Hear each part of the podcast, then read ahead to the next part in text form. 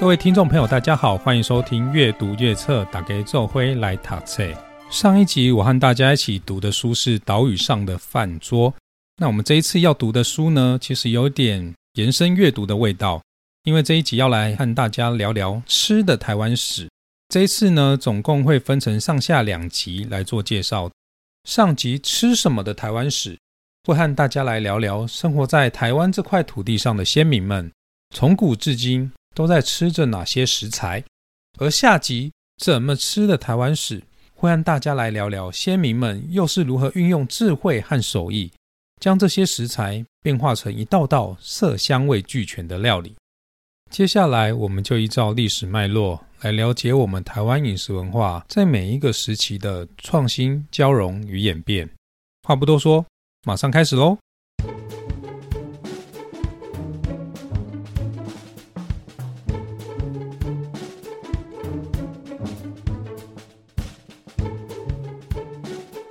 这几年不仅十分盛行低 GI 饮食，我们也可以看到出现了许多标榜健康餐盒的新形态便当店。在主食的部分，可以看到有紫米饭、五谷饭，还有红梨饭等等。那红梨呢，是属于藜麦的其中一个品系，也是台湾原住民耕种了百年以上的传统作物。更难能可贵的是，红梨同时也是我们台湾自己的原生种哦。所以在二零零八年十二月的时候呢。已经正式的证明为台湾梨了，而另外一个会出现在健康餐盒里的淀粉来源呢，就是大家熟知的番薯了。那番薯呢，其实并不是台湾的原生种哦，它是来自于南美洲的物种。虽然目前普遍认为是荷兰人或西班牙人把番薯带进台湾，但是后来发现，在太平洋中南方的库克群岛，它在十三到十四世纪就已经有番薯的出现。而南岛语族之间呢，其实在更早之前就已经有互相的贸易与交流，所以现在一般的学者们也相信，在更早之前呢，番薯就已经被引进到了台湾。那还有哪些我们生活周遭十分常见的农作物，它的原生种其实是来自国外的呢？例如来自美洲的玉米、番薯、花生、番茄、辣椒、释迦和番石榴，来自南亚的芒果、罗勒。菠萝蜜，还有来自东南亚的莲雾，以及来自欧洲的豌豆和高丽菜，没有错，高丽菜是来自欧洲，不是来自韩国。台湾原住民在史前时代就一直种植旱稻，虽然一般认为水稻是在十七世纪之后才由福建移民带到台湾的，可是从荷兰人的文献上可以发现，荷兰人在驱逐北部的西班牙人之后，曾经到宜兰向格马兰人买米。当时荷兰人就发现，在当地就已经有储水灌溉稻田的系统了，所以比较客观的说法，应该是荷兰民政时期以后的大批闽粤移民，将原乡的稻种、农耕技术和灌溉系统带到了台湾，才使台湾以生产稻米著称。荷兰人在殖民南台湾时，主要是由福建招揽汉人过来从事农耕，并从澎湖和漳州引进水牛和黄牛来耕作。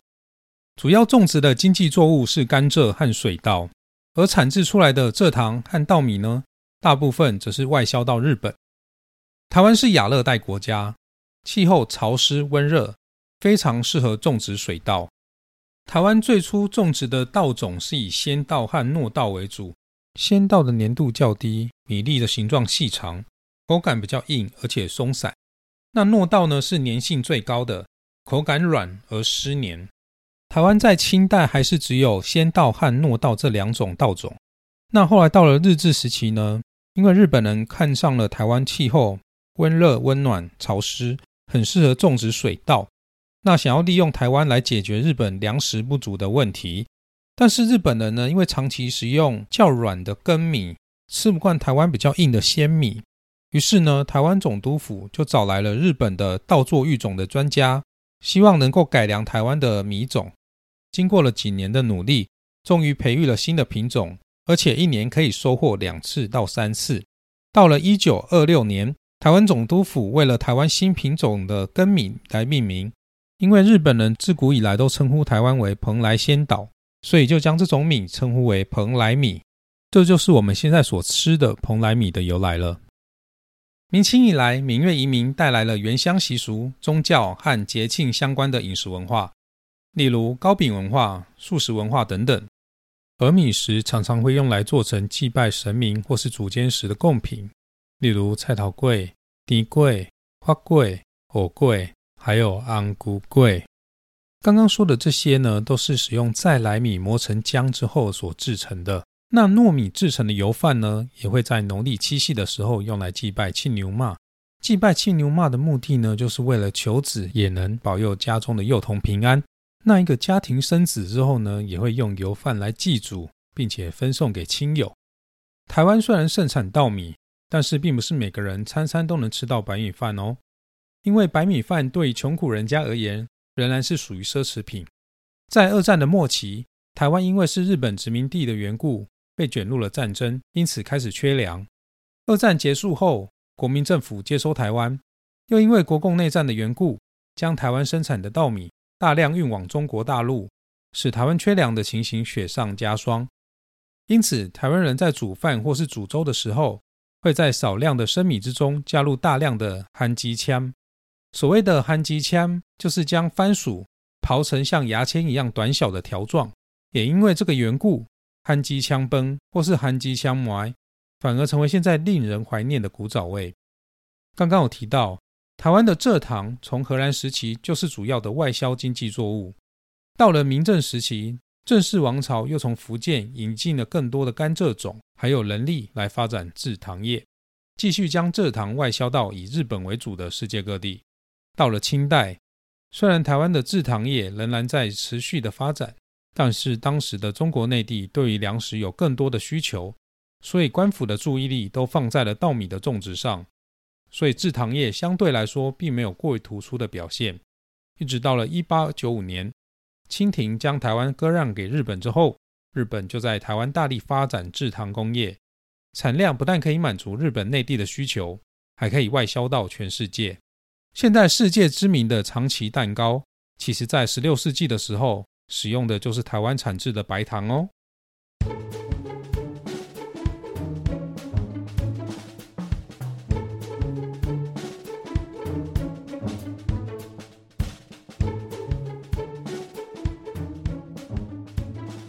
面粉是由小麦细磨而成的。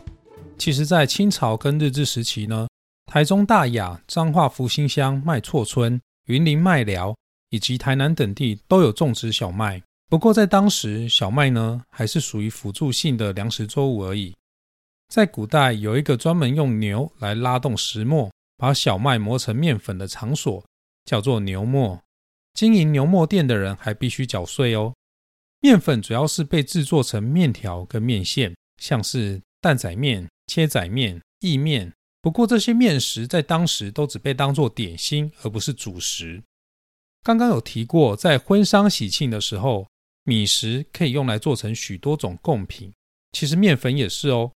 过生日的时候，可以和亲友一起吃一碗面线组成的寿面；祭拜神明的时候，可以把面粉揉成像一个乌龟一样的形状，台语叫做米菇。那我们祝寿的时候，也可以做成像一颗桃子一样，就是做成一颗寿桃啦。另外补充一个冷知识：以前在祭拜王者的时候，使用的贡品是白馒头哦。此外，青州小菜必备的面筋，还有面粉加入砂糖、猪油、热锅炒成的面茶、米得，或是加盐发酵制成的面酱等等，也都是面粉做成的。有些经历过日治时期的长辈，习惯称呼面包为“胖”。胖这个字也不是日本发明的，而是当初葡萄牙人到日本的时候，也把西方的面包带进了日本。所以“胖”这个字其实是日本人从葡萄牙语里音译过来的。面包这个词，一般人也都以为是华语。其实清朝末年，长老教会的牧师有针对闽南语所对应的英文，编写成一本夏音大词典。夏就是厦门，里面就有记录了“面包”一词，发音就是米包，对应到的英文就是 bread。那西式的烘焙面包到底是什么时候引进台湾的呢？其实早在荷兰人、西班牙人来到台湾的时候，因为他们信奉基督教跟天主教的缘故，在纪念耶稣的仪式上都会吃面包跟喝葡萄酒。所以在当时的台湾已经开始制作面包喽。甚至在荷兰的文献上也有明确的记载，荷兰人在当时的台南也有雇佣汉人担任面包烘焙师。一九四九年前后的台湾，因为战争和移民造成严重的缺粮。到了一九五零年，美国援助的农产品小麦、面粉大量的进口，因为当时国际的白米价格远高于小麦，于是从一九五四年开始，政府一方面低价进口小麦。由各面粉厂磨成面粉，再向民众交换食用米来进行外销，以增加外汇收入。另一方面，为了推广面食，设法以面解米，政府甚至在民国五十一年设立了台湾区面食推广委员会，推行面粉代米的政策。这个时期推广的面食包括水饺、锅贴、油条、面条等等。当时来自中国各省的面食主要都是白面条，而台湾则是加碱水制成的油面，以及加鸭蛋制成的意面。那加碱水的由来呢？就是因为台湾的天气比较炎热，加碱水可以避免面条太早腐败发酸。而加鸭蛋制成的意面呢，主要就是因为盐水这个地区早期是以养鸭为主，所以当地人呢会把鸭蛋加到面粉里面做成面条。那由于鸭蛋中的蛋白质煮熟之后呢，会变硬，因此意面也才会变得比较 Q 弹。台湾著名的中式面点小笼包，其实在江浙那边也有，但是讲究到内馅要多重，外皮要几公克，手法要十八折等等，也是到了后来台湾的鼎泰丰才注册的哦。大家应该都知道，台北市每年都会举办牛肉面节吧？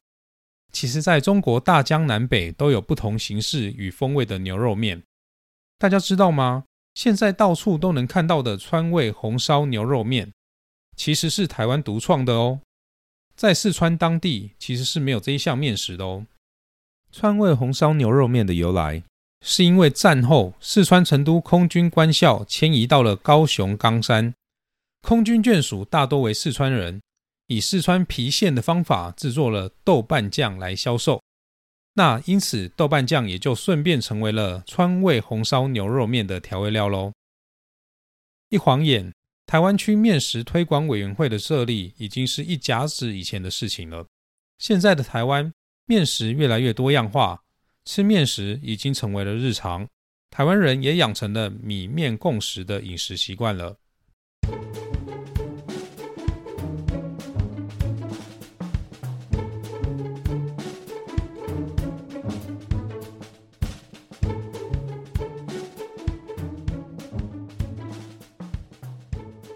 一道料理的成功，除了使用的食材、烹调的技法，还有一个隐性的工程，那就是调味料了。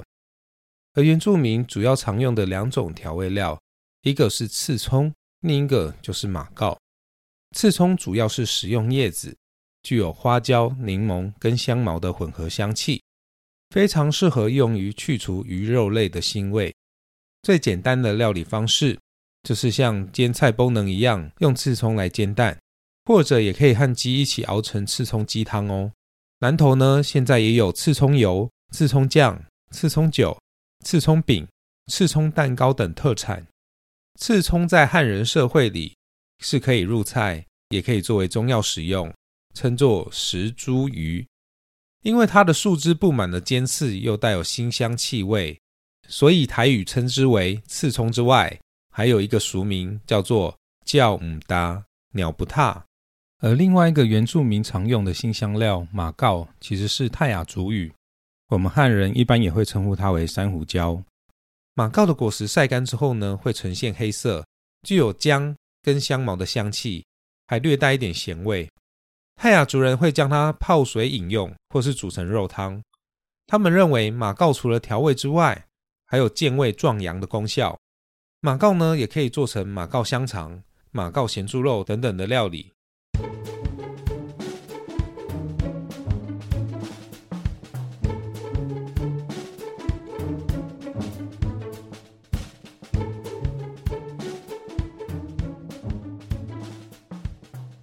台湾早期的闽粤移民已经带来了醋、酱油、花椒、胡椒等调味料，在西元五世纪之前。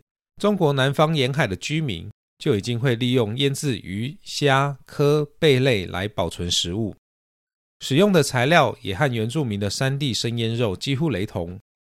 他们在罐子里放入了生鱼、熟饭和盐巴，盖上竹叶，然后就任其发酵。所做出来的腌鱼食物，福建话叫做“鸡酱”，中文写作“鲑鱼”的“鲑”，酱汁的“汁”。鸡就是腌鱼的意思，酱则是酱汁。后来到了十七世纪，欧洲的英国、荷兰商人跟水手们，把这种叫做“鸡酱”的中国腌鱼和酱汁带回了欧洲。本来欧洲人是将餐桌上的酱料都称呼为 ketchup，后来就演变成了番茄酱 ketchup 的由来了。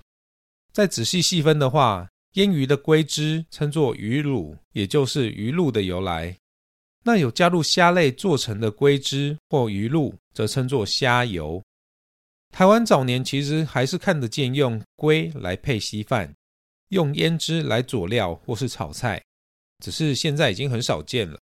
而为什么现在的越南或泰式料理仍然十分常见使用鱼露来调味，反而中式料理都看不到了呢？可能是因为后来酱油发明之后，中式料理都改用酱油进行调味了。闽南菜的主流是福州菜，红糟就是福州菜常见的调味料。红糟是红曲酒酿造之后，过滤掉酒液之后所剩下来的渣渣，颜色鲜红，有酒香，带微酸。可以作为增色的调味料。基隆跟福州相距不远，自古以来就有船运贸易往来。一六二六年，西班牙人占领基隆和平岛的时候，就有提到岛上已经有汉人的小聚落存在了。所以福州人已经很早就把红糟带进台湾。像我们十分熟悉的红糟肉圆，就是道地的福州料理哦。现在到基隆，还是可以看到招牌写着红烧肉。红烧鳗其实都是红糟的糟被误写成了烧。仔细看的话，还是可以发现那些料理也是使用红糟腌制做成的哦。到了日治时期，日本人引进了日本酱油和日本白酱油。日本酱油使用的原料除了有大豆之外，还会加入小麦一起酿造。大豆比小麦的比例大约为九比一或是八比二，而白酱油则是将两者的比例颠倒。品尝起来更为甘甜，更适合用来煮汤或是火锅。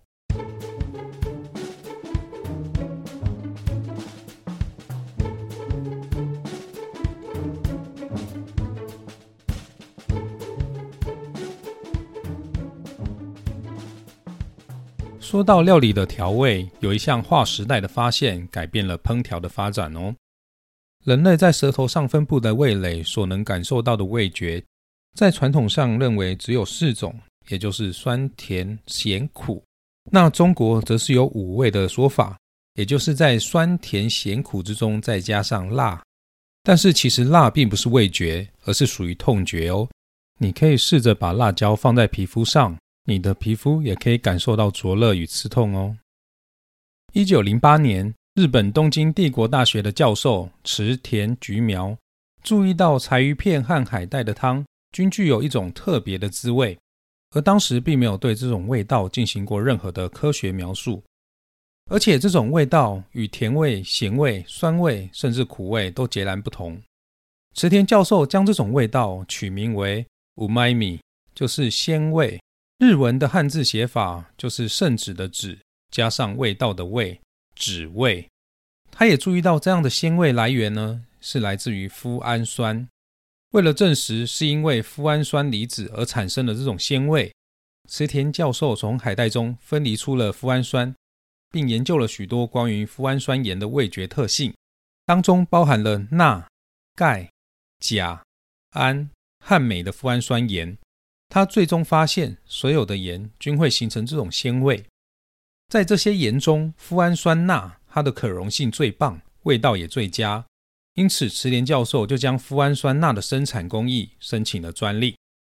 到了一九零九年，富氨酸钠开始了商业化生产，商品名称叫做未知素 （Ajinomoto）。当时未知素也有在台湾贩售，所以我们经历过日治时期的长辈们都会直接用台语直译“米寿”或是“米寿混”。而味之素的意思其实就是风味之精华，所以后来也就成为我们所称呼的味精了。分别在一九一三年和一九五七年，日本的两位化学家又分别在柴鱼之中发现了肌酐酸，以及在香菇之中发现了鸟苷酸，并且指出将脯氨酸、肌酐酸和鸟苷酸三者结合之后产生的鲜味会有加成的效果。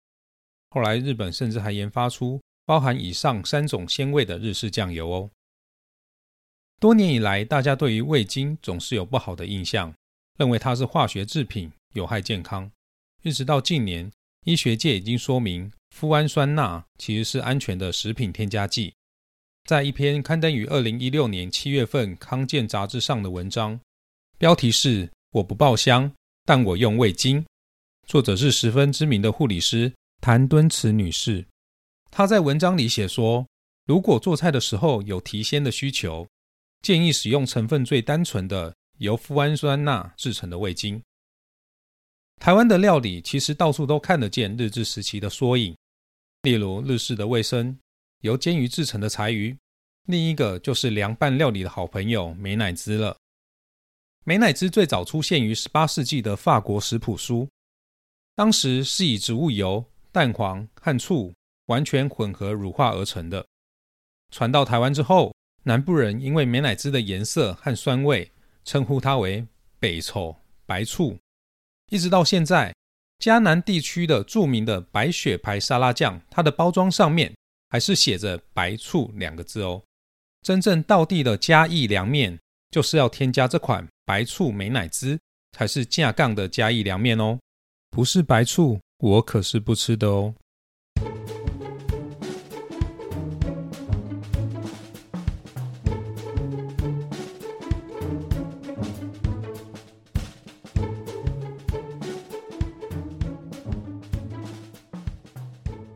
接下来和大家来聊聊台湾的酿酒发展。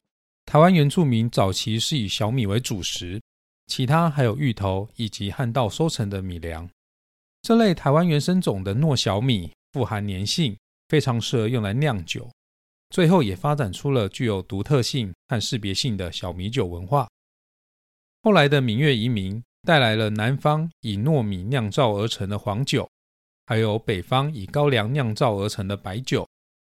根据荷兰文献记载，由于在台汉人酿造烧酒耗费了大量的粮食，又造成荷兰士兵喝酒上瘾。于是，在一六三零年，荷兰长官颁布了命令：第一，禁止汉人酿酒，经查获后将会没收烧酒以及所有酿造器具；第二，禁止汉人携带烧酒进入勒兰遮城，违反者除了没收烧酒，还会一并没收船上的所有货物。后来，荷兰人在一六三四年开始核发酿酒执照，只有领有官方核发的酿酒执照的人。才可以合法营业。到了一六四零年，荷兰人也开始征收酿酒税来补充税收。后来到了日治时期，台湾的米酒更加的发扬光大了。一九三零年代，台湾总督府专卖局以新式的酿造技术，减少酿酒所需要的原料以及时间，并且便于机械化大量生产。当时是以蓬莱米作为原料来制造蒸馏酒。并且依照酒精浓度高低，用号码来区分为三种米酒。后来改成以颜色做区分，称之为金标、银标以及赤标。日本时代的赤标米酒酒精浓度为二十八，就是现在酒精浓度十九点五帕的红标米酒的前身喽。